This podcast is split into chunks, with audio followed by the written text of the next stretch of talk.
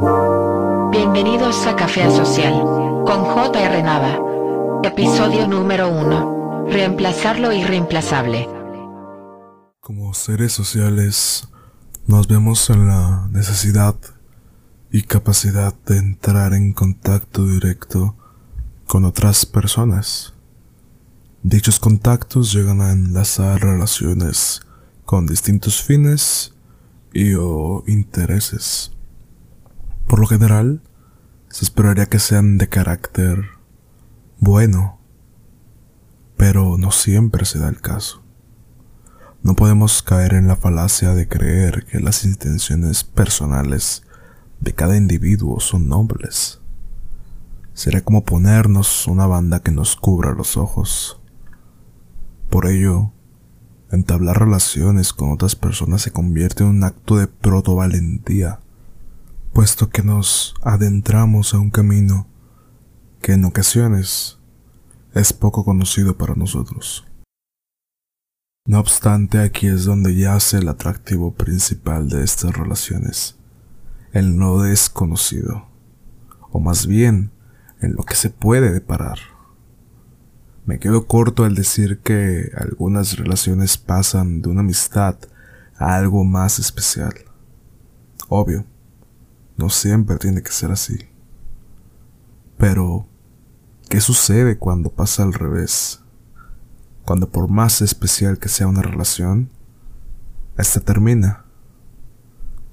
Bueno, eso depende de cada caso, obviamente.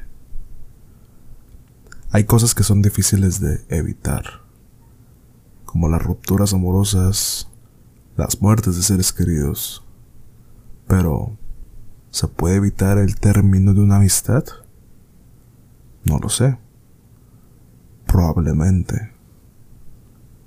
Hablando en términos personales, desconozco las razones de amistades que he perdido. No es algo que diga con orgullo, ya que se puede asimilar con que mis acciones tuvieron que ver cierta responsabilidad que no asumo pero así no ocurre. A veces me gusta identificar a las amistades como cosas irreemplazables con reemplazo. Me explico. Una amistad se comparten sentimientos que llegan a ser mutuos, junto con momentos gratos para ambas partes. En estos casos, las amistades son irreemplazables ya que se vuelve complicado replicar lo compartido con alguien más. Y esto no solo llega a ser con amistad, puede ser con una relación amorosa, con una hermandad, con una relación familiar en ocasiones también. No obstante, se dan casos donde la más mínima acción causa un alejamiento de, la, de una de las dos partes hacia la otra.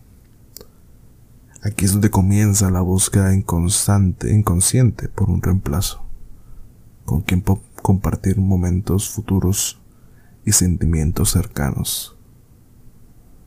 Sonará un poco fatalista de mi parte, pero así lo veo. Las amistades son reemplazables y las relaciones amorosas lo son, hasta el punto donde quieras. Esto puede ser bueno o malo, según quien lo vea y quien le corresponda. En lo personal, como alguien que comúnmente ha estado del lado del reemplazo, no lo veo grato. Pero desconozco un medio para evitarlo. Al menos por la parte de amistad. Por la parte amorosa, he tenido la suerte de que la gran parte de mis relaciones han terminado de una manera grata con madurez a excepción de un caso donde se dieron las situaciones de manera poco adecuadas, al menos para mí. Y no, no me estoy arrepintiendo de lo sucedido. Pero sí me pregunto el por qué llegamos hacia ese punto.